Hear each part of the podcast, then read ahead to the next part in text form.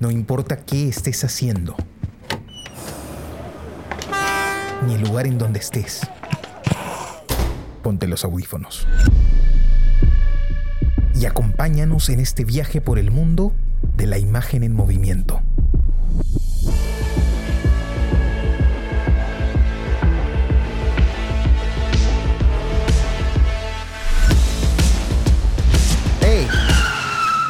¿Qué cine pasa? ¿Qué tal amigos? Bienvenidos a este nuevo episodio del podcast ¿Qué cine pasa? El podcast donde hablamos de películas que acabamos de ver. Nos gusta decir que están en caliente para nosotros. Los saluda su amigo Carlos de la Torre Paredes. El día de hoy me acompaña Jesús Alvarado. Hola Carlos, ¿cómo estás? ¿Qué tal hermano? Lamentablemente Johnny no ha podido el día de hoy, se le ha complicado por el trabajo. Bueno, son, son cosas que pasan, hay días que Jesús no ha podido. Eh, bueno, esta vez no, no, no puede Johnny. Eh, la película que hoy vamos a tratar es una película propuesta por Jesús, una propuesta del director eh, Carlos Raigadas, eh, que es del año 2018. El título es Nuestro tiempo, como ya dije, del director Carlos Raigadas. Muy bien, Jesús, ¿puedes comentarnos un poco por qué elegiste esa película? Em, bueno, a ver, creo que Carlos Raigadas es un director que ha salido varias veces en el podcast, ¿no? Que mm, de alguna u otra manera em, creo que estaba en el radar de, nosotros tres tiene una película este, que en este punto, creo que no exagero si digo que ya es como una suerte de película de culto en el cine latinoamericano, ¿no? Este, Regadas es mexicano. Este, esta película se llama Luz Silenciosa, ¿no? Que yo tuve la oportunidad de ver hace mucho tiempo. Y debo ser sincero, ¿no? Eh, fue hace bastante tiempo, hace como unos 15 años y mmm, 12, 13 años. Y fue una película que sufrí en ese momento, ¿no? Eh, la primera vez que, que, vi, ¿no? Ya después, digamos, al adentrarme un poco más en el mundo del cine y empezar a, a eh, eh, acercarme a un cine diferente al convencional, al, que se, al mainstream, al que se ve en, este, en las salas de cine, usualmente en las salas de cine comerciales, que bueno, es casi lo que hay aquí en Perú, hay muy pocas salas de cine de arte, este, eh, pude entender, pude procesar mejor y pude este, eh, eh, disfrutar, ¿no? Y más aún al entender que en Carlos Raigadas hay no solo una necesidad creativa, ¿no? Que evidentemente la tiene. Tengo entendido así, a grosso modo, espero no estarme equivocando, que él estudió Derecho inicialmente, ¿no? O por lo menos fue a la escuela de, este, a, la escuela de Derecho. Y, eh, pero, claro, casi de inmediato él tenía como esta necesidad permanente de, estar creando, ¿no? De estar escribiendo, de hacer guiones y todo esto, ¿no? Pero más, lo que intentaba decir es que más allá de eso, él tiene como toda una visión eh, con respecto al cine, con respecto a lo que el cine es, ¿no? Este, y bueno, además que es una visión poco convencional, poco convencional. Carlos Raigadas es de estos tipos, tiene de hecho varias conferencias en, YouTube, este, alguna presentando nuestro tiempo, me parece, ¿no? Tiene una en pandemia que también fue muy interesante para una, una escuela de cine español, este, donde permite acercarse un poco a su forma de entender eh, el, arte cinematográfico, ¿no? Eh, entonces creo que eran, era necesario este, plantear esta película, era una película que yo quería ver, ¿no? De hecho había escuchado ya algunas cosas con respecto a la película, este, y, tenía ganas de, de, explorar. Entonces debo decir a priori que... Eh, que nuestro tiempo mm, es una película distinta. Distinta y, parecida. Primero que, claro, en esta película eh, actúa Carlos Reigadas, ¿no? Que ya es una particular, y no solo Carlos Reigadas, sino que actúa su mujer también, ¿no? Este, y esto ya es una particularidad de sus hijos, que también han actuado en otras películas, ¿no?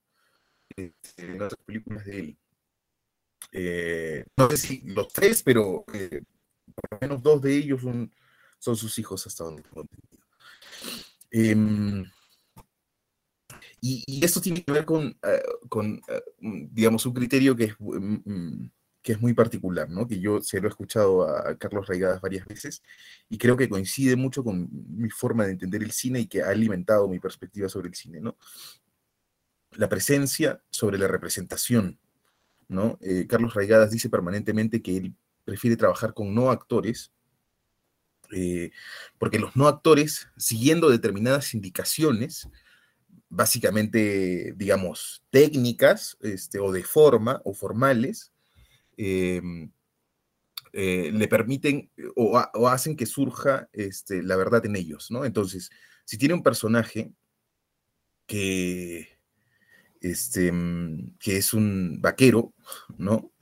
Eh, que tiene un rancho, que cría toros y esto, lo lógico es que quien interprete a ese personaje no sea un actor que lo va a representar y seguramente lo va a hacer lo mejor posible, pero no va a alcanzar la verdad, sino es que sea realmente una persona que conozca ese, todo ese universo, todo lo que ese universo implica y que esté sumergido en él, ¿no?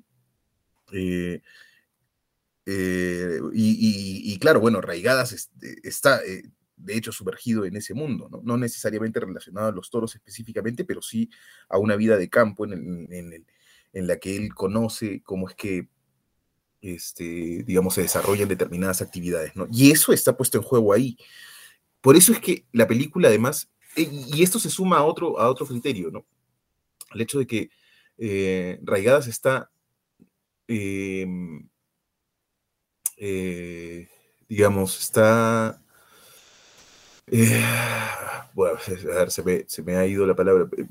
digamos que está este, improvisando permanentemente, lo que no significa que sea un improvisado, lo que significa que eh, más bien es que él tiene esta confianza en el cine de la que hemos hablado varias veces, ¿no? Esta confianza de que de ese espacio creativo va a surgir algo en determinado momento. Yo le he escuchado decir cosas muy radicales, incluso que eh, alguna vez le escuché decir que a los fondos había que ir con un guion cerrado pero esto era prácticamente, básicamente una mentira, ¿no? Porque nunca el guion estaba cerrado.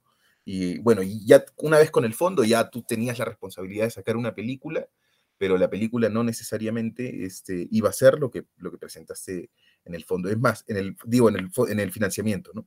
En el, este, em, eh, entonces, claro, él, digamos, tiene, eh, maneja, digamos, estos dos criterios. Durante el rodaje está reaccionando a las cosas que ocurren en el rodaje, a lo que él está viendo. Este, tiene un espíritu muy documental para enfrentarse al rodaje. De hecho, llega a los espacios en los que va a filmar eh, e intenta que las cosas este, permanezcan casi como están, ¿no? Porque él tiene eh, este criterio que tienen los documentalistas permanentemente, que es que la realidad este, supera, está superando la ficción en todo sentido, ¿no? Que tú llegas a un espacio y, eh, y difícilmente a un director de arte se le podría ocurrir eh, que las cosas estén dispuestas de determinada manera eh, a, como realmente están. Entonces hay que saber recibir desde la perspectiva de realidad, hay que saber recibir esa realidad, hay que saber este, entenderla y, guiarla, ¿no? En el proceso. Y esto, este criterio se suma al hecho, y con esto cierro para, para, saber qué te pareció la película, y bueno, ya entrar más en la película, salir un poco de regadas, este, y esto se suma al hecho de que, em, bueno, e, en este no es el caso, pero en otras películas, eh, como Batalla en el Cielo, este, Japón, ¿no? Este, los directores, perdón, los actores eh, no saben nada de la historia. ¿No? Eh, porque bueno, sabemos nosotros que las películas se filman de forma sincrónica, ¿no? O sea, eh, no asincrónica, sino atemporal, digamos, ¿no? O sea, que se firman pedazos por cuestiones técnicas, digamos, ¿no? Eh, se firma primero un pedazo de aquí, un pedazo de allá, y, todo después de eso en montaje se junta para construir una película, ¿no? Este, entonces, aprovechando esta, este vacío o, esta forma de hacer el cine, Raigadas le restringe información a los actores. Entonces no les permite interpretar. Los actores nunca, casi nunca están interpretando porque no saben qué papeles están interpretando. No saben cuáles son los objetivos del personaje, de qué va la historia, no lo entienden. De hecho, hay un documental que se llama Filmando Batalla en el Cielo, donde lo graban a, Raigadas. Este, graban su performance este, como director y varias veces le consultan a los actores, ¿sabes de qué, de qué va esta escena? No, no entiendo. ¿Sabes qué está haciendo tu personaje en este momento? No, no sé. No me ha dicho nada el puto cabrón, dicen. Este, entonces él tiene control absoluto sobre esas cosas, ¿no? Eh, casi como un, dios, ¿no? Que se erige en, el rodaje, que es el único que tiene absolutamente toda la información. Pero a esto este, habría que sumarle el hecho de que eso lo hace a partir de que él tiene absoluta confianza en el montaje, o sea, en el cine primero y en el montaje después. O sea, él sabe que las secuencias no se construyen con la realidad que está frente a la cámara, sino que se construyen con esta realidad estilizada eh, que te permite después el montaje, ¿no? Que te permite después el montaje. Entonces, ya, todo este preámbulo para decir que, que es fácil, eh, entrar en, me parece a mí, en nuestro tiempo, más allá de que hay ciertas secuencias, por supuesto, en las que sí se siente como la voz, este, se siente como la voz sobreactuada, ¿no? Por momentos, sobre todo en, pensaría eh, en la esposa, ¿no? Y la esposa acaba siendo el personaje, precisamente porque Raigadas no encuentra a la, a la actriz para este personaje, pero él ensayaba permanentemente con su esposa el papel, ¿no? Entonces su esposa tenía el papel en la cabeza. Eh, y, lo termina, y lo termina haciendo, ¿no? Em, entonces, bueno, nada, eso, digamos así como, como preámbulo, eh, no sé, a ver qué te pareció y entramos en la, en la peli. Claro, bueno, es una película con un planteamiento bastante interesante, ¿no? Y como bien dices, tiene, se nota que tiene toda una influencia documental, eh, no solo en lo paisajístico, sino en la, en la, en la forma de, de, abordar, me parece, las imágenes, ¿no? Puedo pensar en, los momentos, en los momentos finales, por ejemplo, de, los toros, ¿no? No sé cuánto tiempo se habrá tomado eh, esperando a que eso suceda, por ejemplo, ¿no? Que empiezan a enfrentarse los toros, cosas por el estilo. Entonces, eh, yo, sentía que, claro, el director tenía mucha paciencia para poder realizar su, su, visión, ¿no? Poder concretarla en, una, en un planteamiento cinematográfico. Eh, me parece también que que tiene mucha propuesta estética, hay un juego muy interesante eh, de, la propuesta artística, ¿no? Que se combina con ciertos escenarios en momentos específicos, como el teatro, como este, como la misma, la misma sala, ¿no? no sé, yo imagino que ahí de todas maneras ha habido un director de arte, ¿no? Claro, puede ser que no hayan tocado nada, pero como que todo estaba muy, muy bien puesto, ¿no? Y todo coincidía muy bien. Tal vez es, tiene que ver justamente con la idea de la realidad, ¿no? Eh, creo, que tiene que ver con el hecho de, este, de reaccionar a, lo que ves y de no rehacer necesariamente o, partir de la imaginación, sino partir de la realidad y a partir de ahí construir, ¿no? Sí. Claro, claro. claro, sí, porque de hecho en esta película, en, en comparación a otras, sí, eh, por los movimientos de cámara están más controlados y eso, ¿no? Sí. Sí, sí, me, di cuenta de, esos detalles. No recuerdo en particular una, escena donde están en el teatro, donde está la esposa y él no ha ido, no le ha dado la gana de ir, y lo mencionan, ¿no? Como un poeta, etcétera, pero se, ve un cuadro inmenso, ¿no? De, este, de, unas montañas y el cielo está como en ladrillos, ¿no? Y me, gustó mucho cómo, cómo él juega con, con, esa imagen y empieza a hacerle un paneo a, todo, a, todo, a toda la imagen, ¿no? A todo el dibujo. Y ya más allá, llegando pues al tema del guion, eh, para mí fue un guion un, poco difícil de, comprender, ¿no? Yo, yo no terminaba de, de, empatizar con, con, el personaje, básicamente, ¿no? A, ella la comprendía un poco más, pero a él yo no lo entendía, ¿no? Y creo que hasta el final no, no lo he terminado de entender del todo. Sin embargo, tal vez la, la última frase de ella como que perfila un poco a quién es este personaje realmente, ¿no? Y, tal vez también hace, eh, hace clic con quién es Raigadas realmente y con lo que tú comentabas hace un rato, ¿no? El, tema de tener la información y controlarlo todo, ¿no? Eh, parece que eso fuera lo, que hubiera estado haciendo el personaje a pesar del dolor que, eso le causara. Y, eso es algo que, que, fui entendiendo el personaje y creo que pues al, final lo, llegó a comprender, pero es gracias a ella, ¿no? Es gracias a lo que ella, esas, esas últimas palabras que le dice, ¿no? Que es respecto al sueño, que bueno, no, había sido un sueño, realmente se había enterado de otra forma que, que había llegado el otro, pero me, me, pareció que ese momento es muy, muy revelador en, la película. En sí, el guion me parece que, que, funciona bien, te genera tensión, eh, te, te hace proyectarte también a, las circunstancias que van a venir, ¿no? Obviamente eh, sin, sin una, como digo, no, no es eh, obvio ¿no? lo que va a venir, pero sí te hace proyectarte, esperar permanentemente qué es lo que va a suceder. Y e, el tema, pues, el, el, trabajo con los no actores, pues, me parece que, que sí, pues, se, se, nota un poco que, que esto, que esto tiene otro, otro, otra forma de haber sido construido, ¿no? Me parece que funciona bien también. Y siento que eh, incluso se ha dado tiempo de jugar, ¿no? De, jugar con, con, la, con, la, misma propuesta. Hay un momento, no, no sé si, si lo, llegaste a, lo llegaste a ver, pero donde empieza a romper el eje, ¿no? No sé si te diste cuenta, que es en un momento en donde están corriendo con toros y el eje empieza a irse de un lado para otro. Y me pareció curiosísimo también, ¿no? Cómo, cómo jugaba con eso. Eh, y, hay un montón de insertos así en la película que, que demuestran que Raigadas no tiene ningún miedo, pues, a, a meter elementos a jugar en la medida en que le parezcan eh, útiles, ¿no? Eh, recuerdo el momento de la carta, por ejemplo, ¿no? De la carta en pantalla blanca y escribiendo en inglés. Eh, recuerdo los momentos de la voz en off de la niña hablando, hablando como, ¿cómo se dice? Eso, como, eso, como un narrador omnisciente, es muy loco Sí, como un narrador omnisciente en tercera persona, ¿no? Es interesantísimo pero funciona, ¿no? Pero funciona y, da la impresión incluso de que la niña fuera la que estuviera contando esta historia, ¿no? De que en algún momento e, ella tomara la posta y empezara a narrarnos todo lo, que viene sucediendo en su familia. Eh, me, ha parecido una película interesante, la verdad, ¿no? Una película interesante, es, es, un poco larga, pero no se hace tediosa, ¿no? No se hace tediosa, no aburre, eh, y es una película que te va llevando permanentemente hacia algo distinto, ¿no? Este mundo campirano que muestra creo que también está bien representado, y claro, pese a que eh, Raigadas es quien, quien toma el papel, eh, se ve bien, ¿no? O sea realmente hace, hace, un, hace un buen papel Rayas. Eso es impresionante también, que el director haya podido tomar la posta de esa forma y más, ¿no? Con, con su propia esposa y desarrollarlo de esta manera. Me, hacías acordar cuando mencionabas esta idea de, de la esposa, ¿no?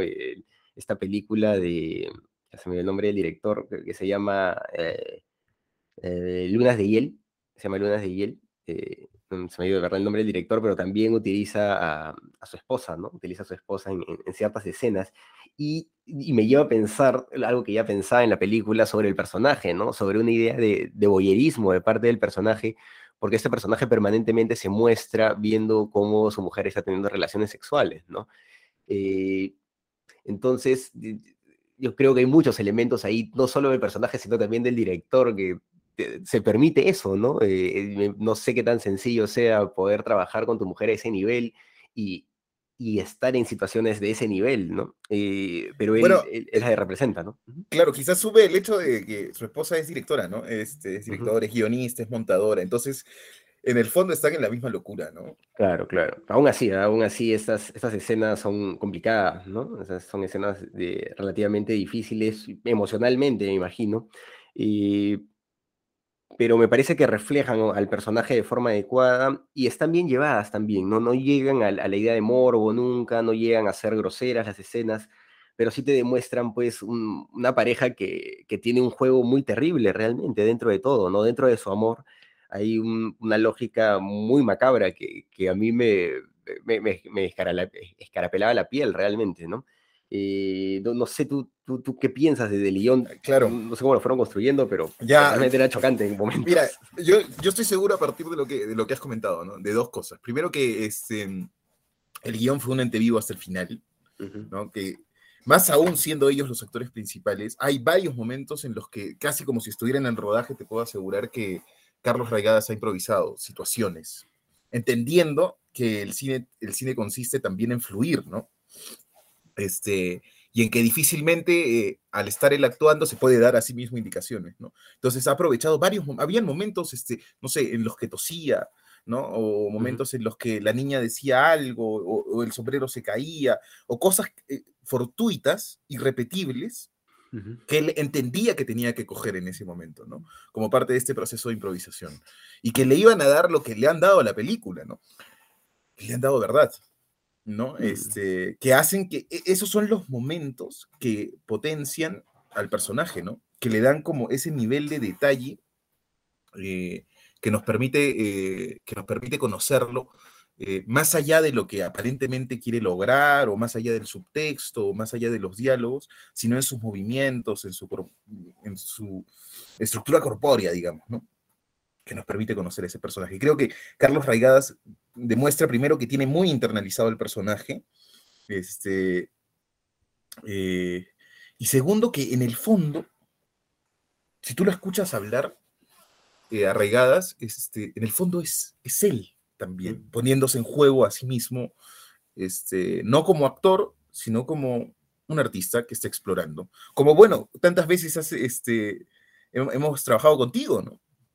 Bueno, no sé si tantas, pero varias veces hemos trabajado contigo, eh, poniendo en juego este, situaciones.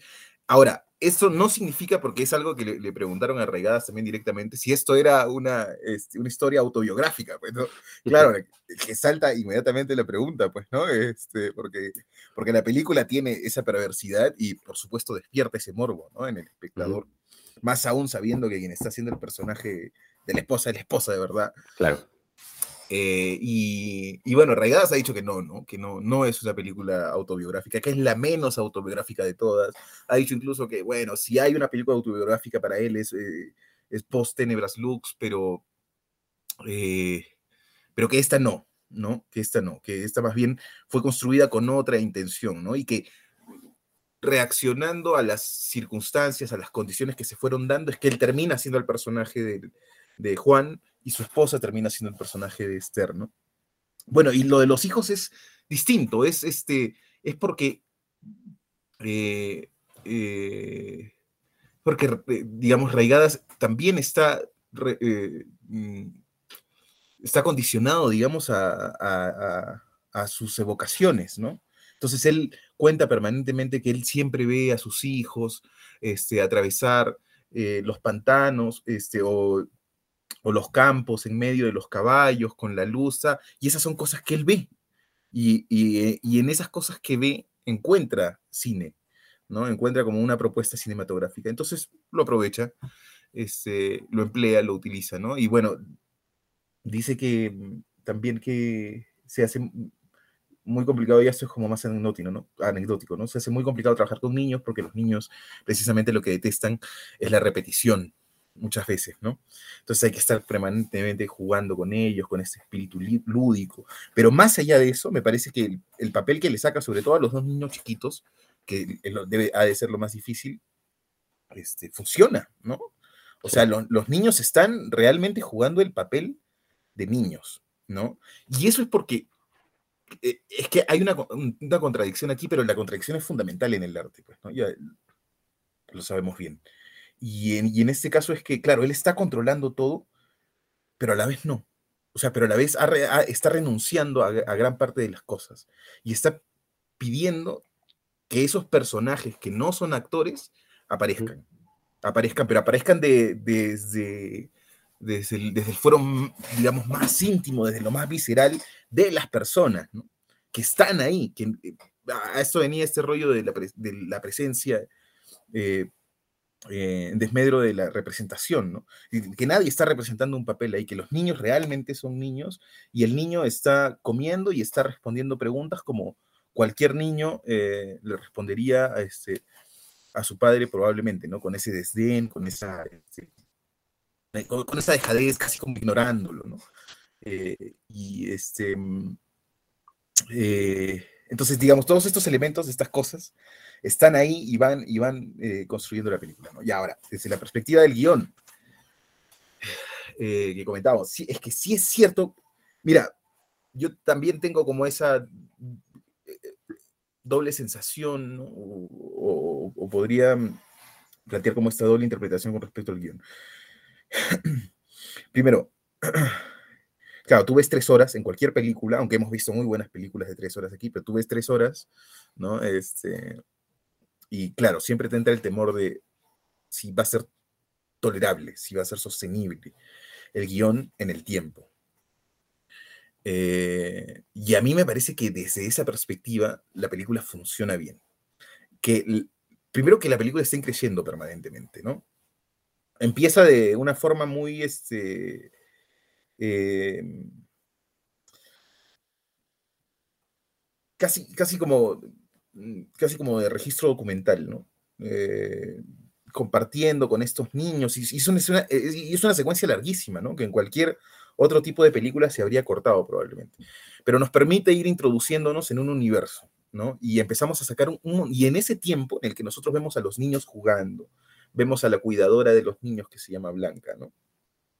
Vemos a lechera que está con el radio. Nos vamos introduciendo en ese universo, ¿no? Tiene la capacidad arraigadas para ir sosteniendo la atención en un hilo muy fino durante toda esa primera secuencia que es larguísima, ¿no? Eh, y además nos permite, este, bueno, primero, darnos cuenta del contexto, darnos cuenta del espacio, ir reconociendo algunos personajes, ir reconociendo un, pequeño conflicto del hijo por ahí, ir, y eh, nos da a entender, nos permite pensar, mejor dicho, no nos da a entender, no creo que nos quiera dar a entender nada, pero nos permite pensar eh, en determinado momento que, eh, que claro, que, que el sexo va a ser fundamental en la película, ¿no? Que va a jugar un rol y que además, este, Raigadas nos, nos va a dejar ver determinadas cosas en determinado momento, ¿no? Todo esto, todas estas cosas se van sugiriendo, me da la sensación a mí, en esa primera secuencia. Y eso tiene que ver básicamente con dos hechos, este, con dos decisiones cinematográficas que son fundamentales, ¿no? La primera es que la cámara está muy dentro con los niños, permanentemente. Y esto eh, es perverso, ¿no? Pero es el juego que está haciendo Raigadas, y no, no como Carlos Raigadas, sino como un artista que, este, entonces estamos en los niños y en los adolescentes viendo permanentemente, eh, casi que la cámara es agresiva por momentos, ¿no? Casi que está encima de los rostros, encima de las pieles, encima de estas cosas, está como jugando ahí, como un niño más, ¿no? Como un niño más. Da la sensación, incluso puede dar la sensación incluso de que es una cámara subjetiva en, en algún momento, pero, ah, eh, pero yo creo que no, creo que simplemente este, está aprovechando esta, eh, esa capacidad que tiene el cine de ver las cosas desde los lugares más inesperados, desde lugares improbables. ¿no?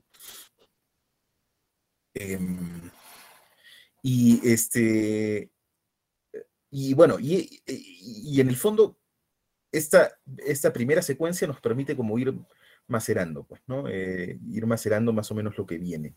Lo vamos entendiendo, nos vamos introduciendo en este universo hasta que ellos dos aparecen y aparecen en una secuencia que, eh, que a mí me parece que es muy elocuente, ¿no? Y que ya grafica el derrotero de lo que va a venir después. Que Esther y Juan aparecen compitiendo. Y aparecen compitiendo este, en un terreno en el que supuestamente Juan, ¿no? Este, es el campeón, ¿no? que supuestamente Juan, pero Esther tiene mucha confianza en ella misma y al parecer no lo vemos, pero al parecer en este, en este, eh, en este ejercicio con el toro ¿no? y con los caballos, que em, ella pues lo, incluso le dice, ¿no? Ah, creo que alguno de los, de los, de los que trabajan con él le dice, ah, te chingón, ¿no? Este, entonces ya empieza, se empieza a dibujar como esta, esta suerte de, de conflicto es como una representación del conflicto que, que, eh, em, que viene, ¿no? En el fondo. Y luego, a partir de ahí me parece que la película no deja de, crecer permanentemente, ¿no? Y eso está directamente relacionado con el hecho de que Regada sabe exactamente cómo controlar la tensión y el misterio, que bueno, como hemos dicho varias veces, es como la gasolina del cine, ¿no? Sin misterio, sin suspense, eh, no, no, muy improbablemente se pueda sostener la atención de, los espectadores, ¿no? Y conjuga muy bien, como, como lo has mencionado, eh, con su disposición, pensaría, con su apertura a este, jugar permanentemente. Yo creo que Raigadas, eh, igual, se mueve en esta contradicción también. Este, creo que piensa mucho las cosas y, no las piensa también. Creo que toma decisiones, las evalúa, las racionaliza, pero en el fondo él sabe que la intuición es la que manda, ¿no? que lo fundamental es el primer impulso que te lleva a tomar determinadas decisiones. Entonces aparecen secuencias maravillosas, aparecen secuencias maravillosas, como la primera, que, la primera que recuerdo, la del auto, que es una cosa absolutamente improbable. ¿A quién se le va a ocurrir esto de que después que la esposa viene de verse con el amante, y viene en el auto, Raigadas intente representar eh, en el auto y en las entrañas de la camioneta este, la, emocionalidad de la esposa, ¿no? O sea, permanentemente el cine no solo el cine, el arte en general, la pintura, la literatura, la fotografía, está jugando con estas figuras retóricas, ¿no? Porque estas figuras retóricas son las que alimentan realmente como el interés eh, genuino del espectador, ¿no? Eh, y aquí la encuentra de una forma fabulosa, pues, ¿no? Y, está, y, claro, después de verla, como, es como que parece tan evidente. Eh, y esto es lo fundamental, otra, otra de las cosas, otro de los principios fundamentales del cine, ¿no? Que claro, lo que se vea frente a la cámara debe parecer, debe ser sorprendente, pero además debe parecer eh, a los ojos del espectador inevitable. Entonces casi como que sea, a nuestros ojos se hace inevitable, se hace evidente, sí, claro, tiene que ver, hay una relación directa entre esto y esto. Y esa es la magia de Reigada, ¿no? Esa recuerdo, por ejemplo, otra de las eh, otra secuencia que me pareció fabulosa, que es la secuencia exactamente en la mitad de la película, que no, ha de ser casualidad, en la que Raigadas este, decide, ¿no? Eh, con la voz de la niña, además creo que es la primera vez que aparece la voz de la niña, que es desconcertante, pero inmediatamente por las primeras palabras coges que la niña está haciendo como un rol de narrador omnisciente, y claro, y tú estás atendiendo a la niña, pero también estás pensando qué está pasando aquí, ¿no? En, este, en ese momento, o sea, tú, como espectador, tu mente está en tratar de racionalizar qué es exactamente lo que, eh, lo que está ocurriendo, ¿no? Y, bueno, yo pensé muchas cosas, ¿no? Claro, primero, y quizá de la forma más racional posible, lo primero que me, o, lo que parece más lógico, lo primero que me vino a la mente es que la, niña está leyendo algo que él ha escrito, ¿no? Y que él ha escrito como en tercera persona. Porque además da la sensación de que la niña está leyendo y hay como ciertas imperfecciones pero, este, pero sabe muy bien aprovechar las imperfecciones. O sea, porque la lectura de la niña, de, eso, de, esos, este, de esos espacios, no es perfecta. No es perfecta ni técnicamente, ni, este, eh, ni, en el, ni en el performance de la niña. De hecho, se siente que la niña está leyendo casi como si lo estuviera leyendo en su colegio, ¿no? Al frente de todos sus compañeros. Se siente. Eh, y en determinados momentos se siente incluso que los fragmentos de la lectura están pegados, ¿no? Porque el sonido en el fondo este, es distinto. Eh, y eso es algo que tranquilamente se puede corregir este, en una sala de postproducción estoy seguro que eso no se le pasa ni a un director, ni a un sonidista, ni... Eh, ahí hay algo más, ¿no? Hay como una intencionalidad eh, de parte de, de Raigadas, ¿no? Este, y la escena es fabulosa, pues, ¿no? Porque Raigadas viene de conversar con Lalo, que es el, chico este que le ha traído, ¿no? La, para pedirle el carro, que es como una situación tan extraña, tan ajena, pero que nos permite entender que Raigadas está abstrayendo, ¿no? O sea, que no está en el lugar en el que supuestamente está que simplemente está escuchando y inmediatamente después viene esta secuencia en la que la niña describe los pensamientos arraigadas. Varias veces hablamos de la voz en off. Quizá fue algo que quiso poner en juego en ese momento, ¿no? Una voz en off para reinterpretarse o para darnos a entender lo que está, pero le da la vuelta de una forma magistral con la voz de la niña en tercera persona, como describiendo los sentimientos de él, como si se hubiera, habría metido en los sentimientos de él y nos, los estuviera contando. Y este... Mm, eh, y, es esta secuencia larguísima, pero muy interesante, en la que él termina diciendo, ¿no? Este, Phil, abriste la puerta, ahora entras, cabrón. Claro. Eh, pues, y bueno, y tiene algunas otras, bueno, no sé, por ejemplo, ¿qué, escenas recuerdas tú? ¿Qué, te pareció? Eh, bueno, en esa escena que comentas, eh, cuando está hablando pues con Lalo, al final se pierde la voz, ¿no? O sea, están hablando y la, voz de ellos desaparece, hay sonido y de repente entra lo otro, ¿no? Entonces, entra lo otro, este, sí. Claro, ahí hay un sentido de abstracción. Claro, Raigadas ha, manejado muy bien los recursos que, tenía a la mano y ha sido capaz, pues, de, ser versátil con ellos, ¿no? Algo que me parece que pocos directores eh, se atreven a hacer justamente por, por miedo a, malograr las películas. Pero en este caso eh, funciona bien, ¿no? Funciona bastante bien. Hay escenas, pues, que, me han llamado la atención. Yo, recuerdo particularmente esta escena de, del, del Boyur, ¿no? Las dos escenas del Boyur a mí me llamaron mucho la atención, cuando él prepara el escenario para, para ambas, ¿no? Eh, primero la, que le prepara a su amigo, que hace cinco años también se había acostado con su esposa, y ahí está el juego macabro, ¿no? De, entregar a la esposa. Eh, y él le pone una lámpara, se esconde, ¿no? Deja la puerta semiabierta para poder ver, ¿no? Y está todavía la discusión, el sarcasmo dentro del guion, ¿no? Nagarra dice, nadie nos va a ver, dice, ¿no? En, el guion que, que eso es algo opuesto, obviamente, eh, justamente para generar una reacción, ¿no? Y me pareció interesante esa escena. Y la otra escena que también me parece que lo, que lo dibuja muy bien es cuando él está observando a, a Phil y a, y a, Esther, pues, a través de una ventana, ¿no? Él, trepa, se pone a mirar, y eso da pie a que él entre y converse con ellos, ¿no? Eh, sí, sí. Eso me parece interesante, ¿no? Estaba pensando, ¿sabes? ¿Recuerdas que vimos hace poco eh, Rojo, ¿no? De sí, sí, sí, claro. Este, claro, y en, Rojo de Kielowski también hay una escena de. No, no, no, no, digamos, con ese nivel de perversión, más bien lo que había en, esa, en ese momento era como un descubrimiento, ¿no? De uno de los personajes que descubría que su, que su novia este, ya estaba con otro tipo. Claro. Y también había como ese nivel de, de, control de Kielowski, por supuesto, de la atención del espectador, ¿no? Eh, y me pasó muy similar aquí con Raigadas, pero siento de verdad que con, con mayor intensidad, ¿no? Eh, nosotros lo vemos a él, me refiero a esta secuencia en la que él ve a su esposa con Phil, ¿no? este, espía a su esposa con Phil. Y está, su, eh, está pone, además está borracho, ¿no? Pone algo, sube, se coge de, unas, de, uno, de un de, las rejas, ¿no? Se eleva la cabeza y nosotros le estamos viendo a él. Pero nosotros tenemos necesidad este, de saber lo que está viendo. De saber lo que está viendo, claro, inmediatamente. Queremos saber lo que está viendo. Eh, pero Raigadas sabe controlar muy bien el momento preciso en el que debe mostrarnos eso. Eh, y de esa forma es que se va construyendo la atención, se va reteniendo la atención del espectador, ¿no? O sea, eso está eh, en esa escena, en, en, todas me parece que está, pero eh, eh, en esa escena es particularmente elocuente, ¿no? O sea, es muy evidente que el espectador está entrando como, o bueno, me pasó a mí por lo menos, ¿no? Que estás entrando como en una suerte de trance de ansiedad porque quiere ver, o sea, intuyes qué, está, qué es lo que está pasando, por supuesto, porque este, es obvio, ¿no? Pero quieres ver la forma.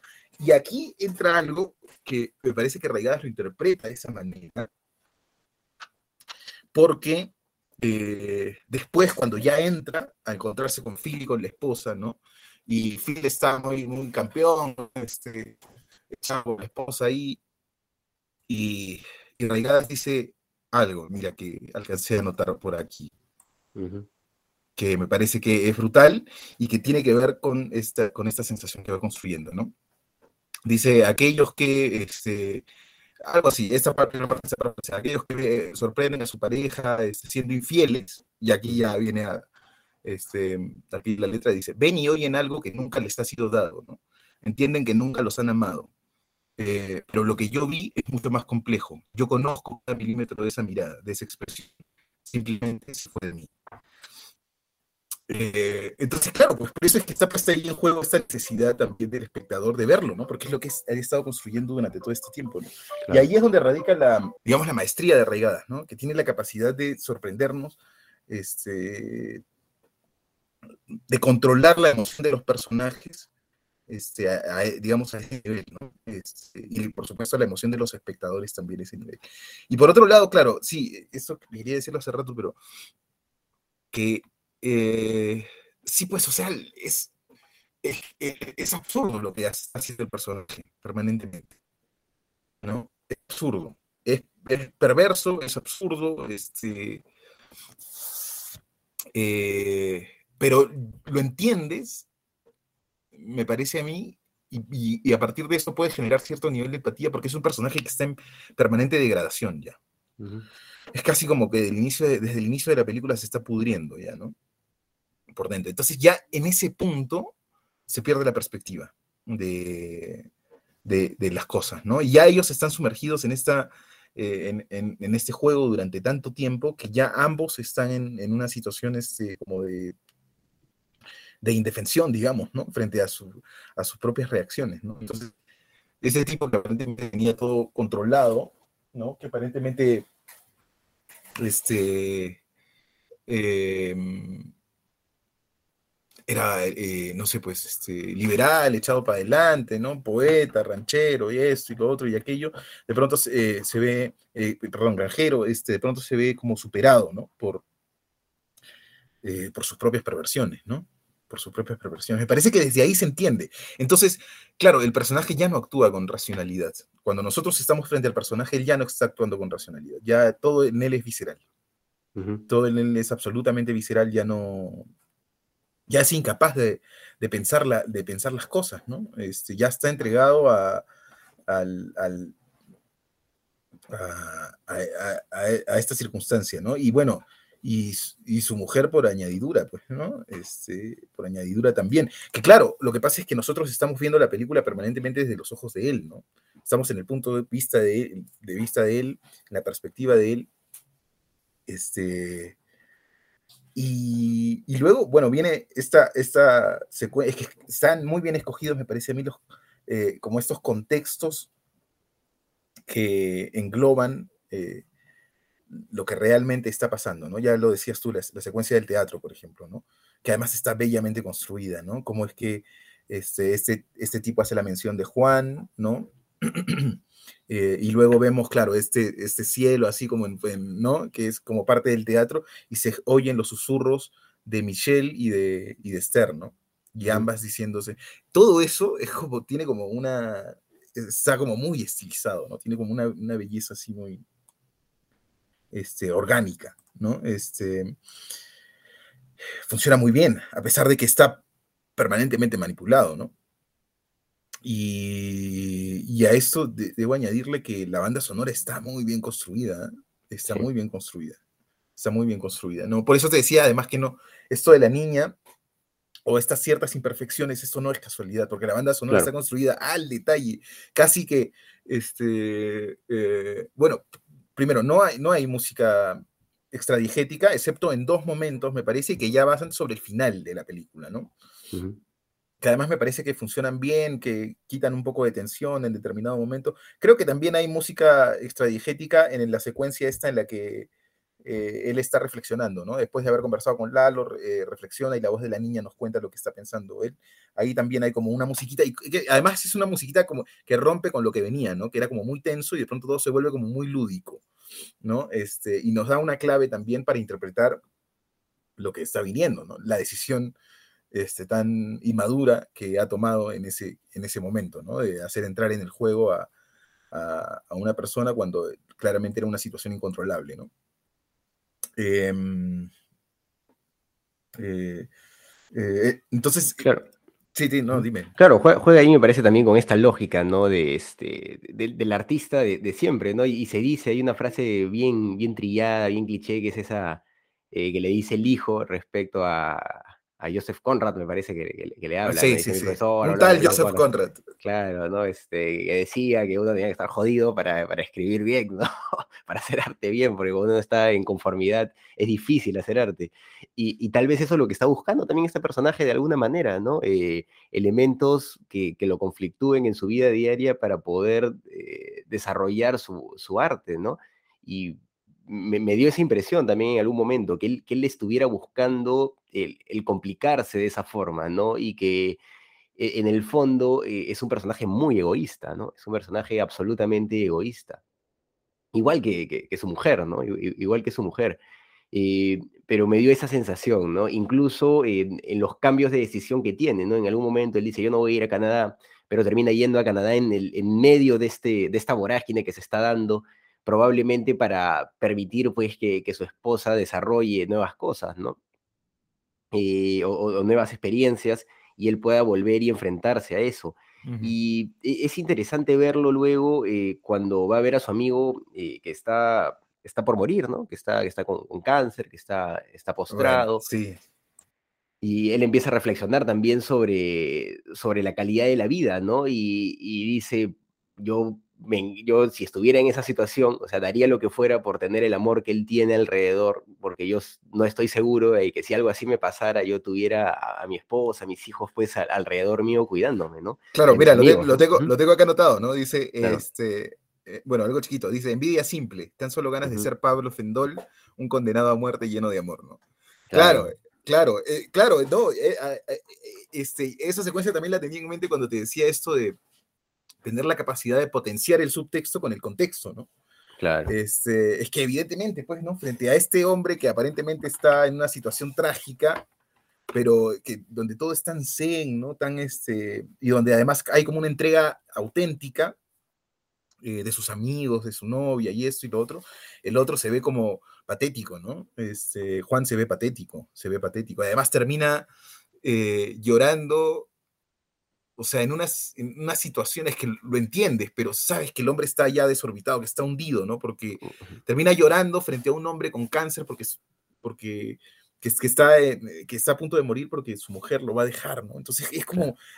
Eh, y hasta eso está desproporcionado, ¿no? Ya él perdió la perspectiva de, de lo importante en determinada, incluso se lo dice, ¿no? Sí, no es por ti, le Claro. No, no, es por ti, no es por ti, le dice. No, es por ti. Eh, eh, claro, y, y, y, resulta en ese punto este, ya hasta miserable, pues, ¿no? El personaje, ¿no? Resulta miserable. Pero tiene, tiene el encanto que, que claramente es como, una, es como un antihéroe, ¿no? Y tiene el encanto de los antihéroes, ¿no? Este, tiene como ese, esa mística que hay detrás, esa, este, eh, o, eso que podríamos interpretar como una suerte de, inclinación de la naturaleza humana por, esta, por este lado oscuro, así, ¿no? Como eh, que no debe ser explorado, ¿no? De, otras personas. Em, y bueno, eso, y recuerdo también, por ejemplo, la secuencia del, de, los toros. Pues, es que los toros son fundamentales. Sí, son fundamentales. Son fundamentales los toros, porque, digamos, no solo porque están en el juego de la representación, ¿no? Este, que de hecho están en el juego de la representación, ¿no? En, en determinados momentos claves aparecen los toros, además como bestias que son este, inmanejables, pues, ¿no? Como bestias inmanejables, que no, que no tienen este, razón de ser más que la de confrontar y confrontar de la manera más brutal, ¿no? Este, y se ven además como seres despiadados, pues, ¿no? Y, creo en el fondo que eso es, eh, hay como un ánimo de representación ahí, ¿no? De, de, lo que está ocurriendo dentro del corazón de, de Juan, ¿no? De, no tanto de Esther. Esther es, más bien parece como la yegua, ¿no?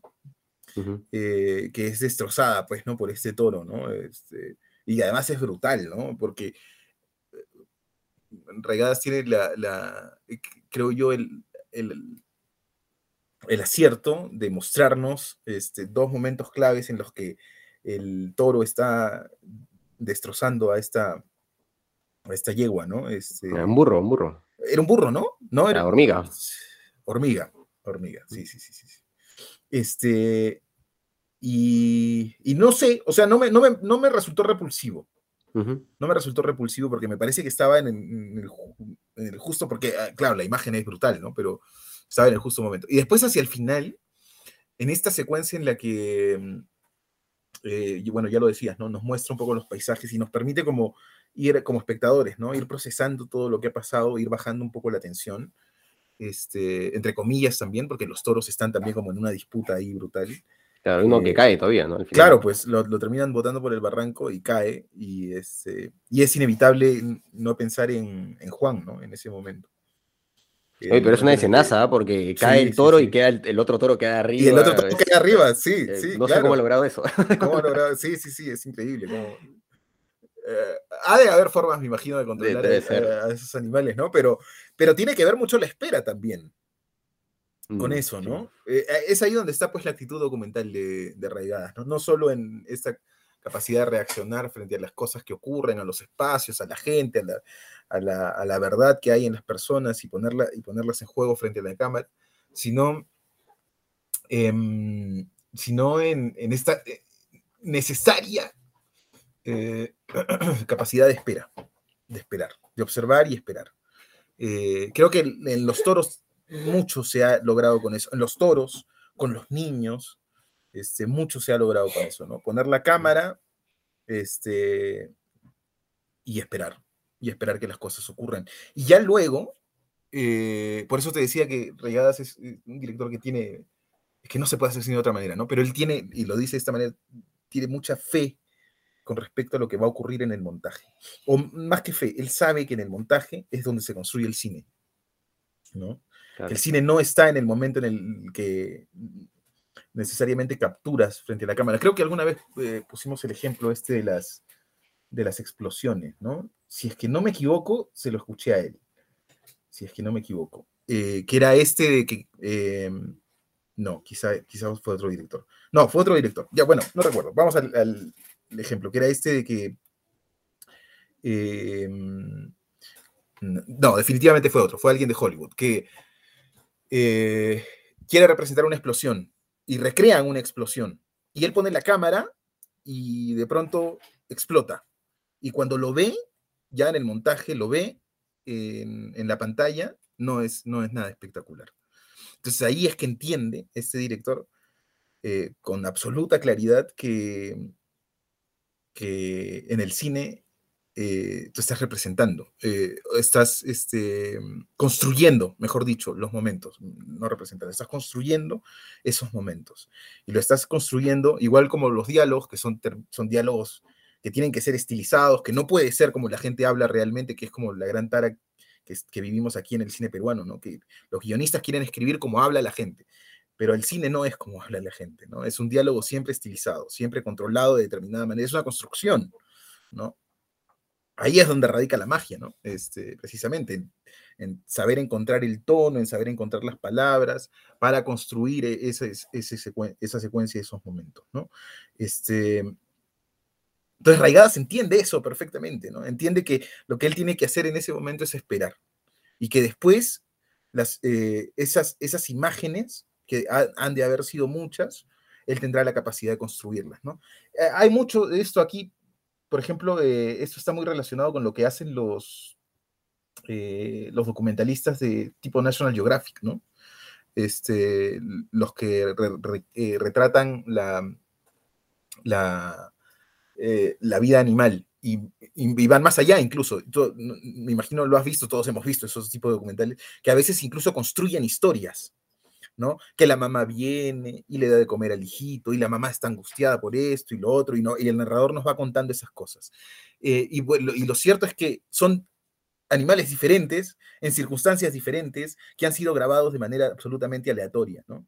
Y ya después con ese material este, el, montajista, eh, quizá un guionista, quizá el montajista que es el, que es el guionista también, porque montar es una forma de escribir, sobre todo en el documental, empieza a construir esa historia con esos elementos que ha ido recogiendo de la realidad, ¿no? Eh, me parece que Raigada se entiende perfectamente eso, ¿no? Que en su cine, como en el, bueno, vimos, por ejemplo, películas de Agnès Barda, este, donde se desdibuja absolutamente la frontera entre el, documental y la ficción, que además es, claro, es una, frontera artificial, ¿no? Pero, pero en estos directores es como que ya absolutamente no, de plano no existe, el cine es uno, ¿no? Y ponen en juego todas las herramientas que tienen, ¿no? Y, y, raigadas en esta película, que claramente es una película de ficción, tiene como ese, espíritu permanente de, de, búsqueda, ¿no? De exploración que es indispensable para el documental, ¿no? Sin el cual el documental no sería, no sería posible, ¿no? Eh, bueno, eso. No, sé si tienes algún... Sí, eh, bueno, entre los juegos ¿no? que, que plantea Raigadas hay, hay, muchos cambios interesantes de, perspectiva, ¿no? Recuerdo también uno en particular cuando empieza a leer eh, una carta que, le ha enviado su esposa, justo cuando él está volviendo de Canadá y se empieza a ver las ciudades del cielo, ¿no? No sé si, si recuerdas esa escena. Sí, la recuerdo perfectamente. Y es como que se ven las arterias de algo, ¿no? Sí, eh, sí, sí, como si fueran venas, ¿no? Es interesante. Es, toda una propuesta estética eh, que intenta reflejar, me parece, también lo, lo, lo, que está pasando interiormente por los personajes, ¿no? Eh, me llamó mucho la atención cómo está construida esa escena también y cómo, cómo se disocia de, de, las otras escenas que hemos ido viendo, aunque ya no es extraño porque hemos tenido elementos, pues, como estas voces en off, estas cartas en, en, en, en pantalla blanca, ¿no? Que también son una curiosidad. Es que es genial eso, Carlos. O sea, eso es muy difícil de lograr. Claro. Porque se te puede ir la moto en ese momento. O sea, se te va la mano, te sales del tono y te sale cualquier cosa. Porque además no es que tú puedas este, establecer como una, eh, una unidad estética con respecto a esas cosas. Son cosas muy diferentes. Una es la carta en la pantalla, la otra es la voz de la niña, este es el avión, eh, esta, toma aérea de, de, la ciudad. Este, digamos, son cosas que podrían estar, que están aparentemente desconectadas, que lógicamente están unidas dentro de la película, pero que estéticamente podrían eh, haberse sentido como falsas o disociadas. Y es que, bueno, hablábamos de, claro, de la relación de arraigadas con el documental, ¿no? Y, yo voy más, más allá incluso, o sea, él tiene una relación también con el cine ensayo ya directamente, ¿no? Que es como esta suerte de subgénero del, cine documental, pero que es como más, este, mm, eh, es más radical, ¿no? Em, y, él entiende también eso, esa, como esa, esa necesidad de explorar y de como autor también construir como esta suerte de metalenguaje que te permita tener conciencia de lo que estás construyendo, ¿no? Y construir, este, y, seguir construyendo a partir de eso, ¿no? Eh, este criterio que está tan ligado al, al cine ensayo, ¿no? Además que Raigadas está, este es un lenguaje construido, hablando también de cine ensayo, construido para esta película, ¿no? Este, mm, eh, y el cine ensayo en el fondo es eso, y el documental en, muchos sentidos es eso también, ¿no? Encontrar formas particulares para narraciones particulares, ¿no? Este, eso lo, hace, lo hace genial. Y este lenguaje no es, no es el de otra película, ni es el de otras películas que él ha hecho, ¿no? Este lenguaje ha sido construido para esta película, para, eh, eh, para estas necesidades completamente, ¿no? Y eso lo hace, pues, este, yo siento de verdad arraigadas ya en este punto, la edad que tiene, que es relativamente joven, de tener pues 50, ¿no? Tendrá muchos años más este, de hacer cine, ya es, es, un referente, ¿no? Me parece que es del 50 de tener más o menos, porque me parece que es del 77, ¿no? Incluso hay una foto en un momento donde sale 1977 y está él, ¿no? Ah, y está él, claro, claro, claro, claro. Creo que es una referencia directa, juega con mucho con eso, es Una referencia, claro, es una referencia directa, muy probablemente, sí. Sí, sí, No, me parece que Buscarlo Real salía de esa época justo, ¿no? O sea, ese mismo año, así que es una referencia directa lo, lo, entendí así en ese momento, ¿no? Sí, sí, Él juega con, con esto que tú decías, ¿no? En un primer momento, juega con, esta, con este morbo de que probablemente pudiera ser esto autobiográfico. Aunque yo lo dudo también, ¿no? Yo de verdad, eh, luego de ver la película, lo dudo porque, porque jala mucho, ¿no? O sea, eh, es verosímil, pero al mismo tiempo yo no sé si en la vida real puede pasar cosas así sin que la gente se mate, ¿no? bueno, pero van en ese camino, pues. Ahora, al final, claro, porque mira cómo acaban los toros, este, si es que no, una muerte física real, sí una destrucción emocional. claro. Sí, bueno, ese es el, proceso de la película, ¿no? Ambos están, se están destruyendo y es, interesante poder ver eso, ¿no? Y, es chocante de alguna forma, a mí me, chocaba, te lo juro, ¿ah? No, no me botaba de la película, pero sí me, perturbaba mucho la película mientras la veía porque eh, me parecían personajes muy siniestros en el fondo, ambos, ¿no? En, en esta exploración personal que tienen eh, ambos son personajes ultra destructivos en, esta búsqueda en la que se justifican ambos, ¿no? Tanto ella como él. Eh, su camino es eh, destruir todo lo que, lo que tienen a su, alcance, ¿no? Es, bien interesante. Claro, claro. Bueno, al final tiene la película este guiño como extraño que lo deja él como el, el ser absolutamente como, como el, el, malo radical, ¿no? Pero Eh, pero ciertamente esa relación se fue construyendo entre los dos, ¿no? Claro, claro. O sea, él, es controlador definitivamente, pero los dos están ahí haciéndose daño. Claro, los dos están haciéndose daño. Los dos están haciéndose daño permanentemente. Sí, es cierto, es cierto. Y bueno, es que claro, sí, es, es todo muy... Es como, lo que pasa es que creo que lo sentimos como... Eh, no, no sé si... Mm, como antinatural, ¿no?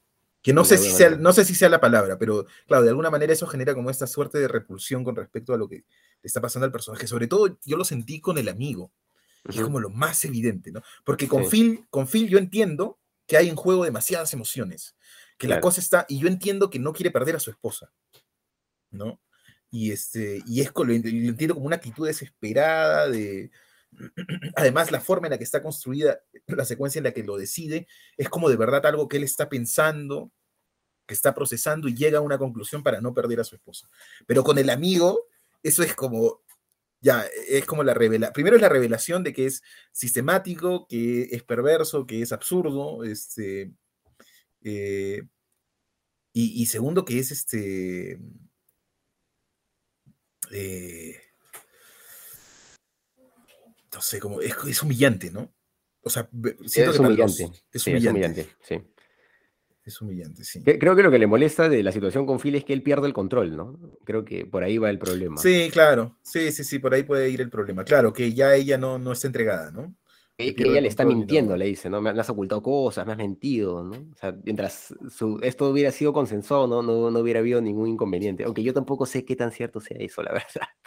Yo no, yo no, he conocido eso en la realidad, ¿no? Y más bien, cuando esas circunstancias no se dan así, ¿no? Para nada. Claro, no, no, creo que inevitablemente eso lleva a la destrucción. Sí, inevitablemente. Tarde o temprano, bueno, los nos muestra también la película. O sea, ah, puede haber un gen como perverso, ¿no? Eh, rondando por ahí, pero, pero siempre eso te va a llevar hacia la destrucción, ¿no? No, no, no es una buena decisión nunca, creo. Para nada, así sean artistas y quieran motivarse de alguna forma, ¿no? claro, no, no, no, Pero bueno, ah, bueno, la película también tiene de eso, ¿no? Tiene como este, como de, este desgano, de estos personajes que ya tienen la vida realizada, ¿no? Un poeta, que tienen un rancho, este, la vida resuelta, las nanas ven a los hijos, o sea, casi como que están dentro de esta banalidad donde ya pues uno empieza a buscarse los problemas, ¿no? Este problemas de ricos de esto. Claro, sí, sí, sí, sí, sí, sí, en determinado momento se sintió así, ¿no? Sí, yo también lo sentí así en algún momento. ¿ah? Claro, claro. problemas de ricos, ¿eh? no eh, claro, claro, este poeta que no escribe, ¿no? Esta mujer que no trabaja, este, y todo sigue como más o menos su rumbo, ¿no? Eh, bueno, pero aquí hay otra cosa también que creo que tiene que ver también con la película, que es que esa perversión se ha construido entre estos dos personajes. Que esto no garantiza necesariamente que Juan haya sido así antes con otras parejas, ni que vaya a ser así después con otras parejas, ¿no? O sea, esto se ha construido en ese momento. Pues, creo que eh, a eso obedece también en, cierta forma el, título de la película, ¿no? Este, que tiene que ver con ese contexto, con esas condiciones específicas en las que empieza a surgir este, eh, esta, este carrusel, ¿no? De, de, emociones y de, de, emociones destructivas, sobre todo, ¿no? Este, porque si bien nosotros vemos a un Juan miserable, eh, Juan no en ningún momento se presenta frente a los demás como una mala persona, ¿no? Digamos que en el espacio en el que está con su esposa está en un espacio muy íntimo, casi como que uno se revela y es inevitable, porque es como si estuvieras contigo mismo después de tantos años, ¿no? Este, pero en otros contextos eh, se le ve siempre como una persona moderada, como una persona educada, como una persona eh, capaz de este, afrontar las situaciones con serenidad, incluso en la secuencia final, ¿no? Ahora, hay, eso me ha hecho recordar dos, dos escenas, ¿no? Que, bueno, la la secuencia final, para empezar, en la que Blanca le está diciendo, ¿no? Y él le dice, este, ciérrale un toque, ¿no? Y cuéntame qué ha pasado. Y él está con la taza en la mano. Y en un momento le dice, sigue, y, él mira a Blanca y tiene la taza en la mano. Y yo tengo toda la sensación de que le quiere romper la taza en la cabeza, ¿no? Y hay otro momento en el que también ahí se desliza, ¿no? Ahí en, por la rendija, eh, como eh, cierta crueldad de él o cierta como ya, como cierta locura de repente, que es cuando el primer momento en el que él plantea el problema de Phil y qué has estado haciendo, ¿no? Cogieron, este, se besaron, esto, lo otro. Él tiene el tenedor en la mano, ¿no? De hecho, la cámara está atrás, en un over shoulder, se le ve a ella el rostro, a él no se le ve el rostro y él está en la penumbra, pero vemos claramente el tenedor en la mano y él jugando con el tenedor en la mano. Entonces te da eh, toda la sensación de que este, el tipo en cualquier momento va a entrar como en una suerte. Es una reacción violenta, ¿no? Eso se espera. Sí. Eso se espera al principio, ¿no? Sí, sí, es verdad. te, da esas pistas, ¿no? Pero claro, termina llevándote hacia otro, hacia otro lado el personaje. Sí, es una película, de verdad, interesante. Mira, y termina. es que lo vemos en esa circunstancia, lo vemos llorando, lo vemos en su rol. Y como padre es, es este, sobre todo con el hijo más grande, que es con quien más habla, como padre esa relación es entrañable, pues. Claro. Es entrañable. Este, o sea, la forma en la que él ha logrado una conexión con su hijo eh, adolescente, al punto que su hijo le cuenta las cosas, él sabe de quién está enamorado, por qué, por qué no, este, y, además su hijo lo escucha. Eh, o sea, eso no es gratuito, ¿no? ¿no? es algo que se construya de la noche a la mañana y eso te presenta un personaje humano. Pues, Entonces, claro, eh, atravesamos todas las etapas de Juan, ¿no? creo que eso, en cierta forma, más allá de la trama principal, que sí es como una locura, eso nos lleva como a sentir eh, empatía por él, ¿no? Porque estamos frente a un ser humano, no estamos frente a un, eh, no sé, pues, ¿no? Frente a un, claro. Un guasón, ¿no? Sino estamos frente a, un ser humano que se está deshaciendo frente a nuestros ojos, ¿no? sí, o sea, como, te comenté, ¿no? Eh, yo no lo entendía muy bien al personaje, no entendía sus motivaciones, pero claro, mientras más avanzada la película lo iba entendiendo, pero el hecho de, conectarte emocionalmente con el personaje era, era inevitable justamente por esta multidimensionalidad que, que muestra, ¿no? De forma permanente. Claro, claro, sí, totalmente de acuerdo. O sea, eh, alguna vez un, maestro me dijo, este, que el cine se construye en los detalles, ¿no? Que es ahí donde tú, vas, tú empiezas a, donde va apareciendo eso que a los ojos del espectador le hace generar empatía. Eh, y Raigadas lo tiene absolutamente, absolutamente claro, ¿no? Eh, no, Juan, no es ni por... De hecho, te podría decir que es uno de los personajes más completos que hemos visto eh, en el podcast, que podríamos hablar mucho de él y de, y de varias facetas de él. Este, Mm, creo que con, con Lawrence Anyways pasó algo parecido, ¿no? Eh, eh, que también es un personaje que conocemos en muchas facetas también. Y esto es lo que permite, porque vimos eh, Batman, recuerdas, ¿no? Que tuvo un muy mal puntaje. Claro. Tres horas, pero tres horas innecesarias, absolutamente innecesarias de un personaje absolutamente plano, del que ahora mismo no se me ocurre nada que decir, entonces eso debe ser muy, este, Mm, mm, podría decir que... Muy revelador. claro, es muy revelador, es, muy revelador. Este, comparado con tres horas de Lawrence Anyways en los que estamos en una vorágine permanente en, medio de las emociones eh, y, lo, lo, que le ocurre a ese personaje, y en el caso de esta película también, que es una película como más íntima, donde las cosas ocurren un poco más dentro de, de eh, en el interior del personaje, este, pero también, ¿no? Estamos sumergidos en ella y están pasando cosas permanentemente. Permanentemente están pasando cosas, ¿no? Creo que a eso, eh, podríamos decir que a eso obedece también el hecho de que la, voz de la niña aparezca en determinado momento, en que haya determinados recursos, en que eh, Regadas emplee estas figuras retóricas visuales para tratar de darnos a entender cuál es, el, tomarle el pulso emotivo, digamos, a Juan, ¿no? Tiene que ver con el hecho de que alguna vez hicimos esta distinción bueno, la, dije yo, creo que Jonathan no estaba muy de acuerdo eh, entre la literatura y el cine, ¿no? Y para mí es, esencialmente tiene que ver también con el hecho, en muchas razones, pero una de las principales es que en la literatura el, lector es capaz de entrar en la mente de, los personajes, ¿no? Y es todo muy orgánico, es muy natural, ¿no? Eh, en el cine eso se intentó hacer a partir de la voz en off, pero inmediatamente se volvió en algo muy trillado, ¿no? Porque el cine se construye a partir de lo que se ve, de las acciones, ¿no? de las acciones y de lo que se ve. Eh, entonces, por eso es que Raigadas termina construyendo estos, este, digamos, estos artefactos poéticos, por decirlo de alguna manera, o o esta poesía visual para transmitir esas emociones. Audiovisual, porque el, sonido es clave, ¿ah? El sonido es clave. las atmósferas que construye el sonido son brutales. Claro, con lo que comentabas también, ¿no? Que, al momento de leer la niña se siente como, como pegado, ¿no? Entonces, eh, claro, juega con, todo eso, ¿no? Y definitivamente eh, no tiene relación directa con lo que se está mostrando, ¿no? Claro, el problema de la voz en off normalmente es que va de alguna forma potenciando las acciones de los personajes en el momento, ¿no? Eh, aquí no pasa eso, ¿no? Aquí más bien intenta interpretar el mundo interno de Juan eh, en una escena, pues, que no, en donde no está sucediendo lo, de lo que están hablando, ¿no? Eso creo que también de, de alguna forma contribuye. Claro, claro. Muy bien, ¿qué dices, amigo? ¿Ya la calificamos? Oh, ya, califiquemos. Califiquemos, bueno, empiezo yo. Eh, bueno, es una película bastante interesante, creo que los recursos que muestra Arraigadas para producir cine son, son bastante, bastante brutales. Ha jugado bastante, que es algo que a mí me impresiona.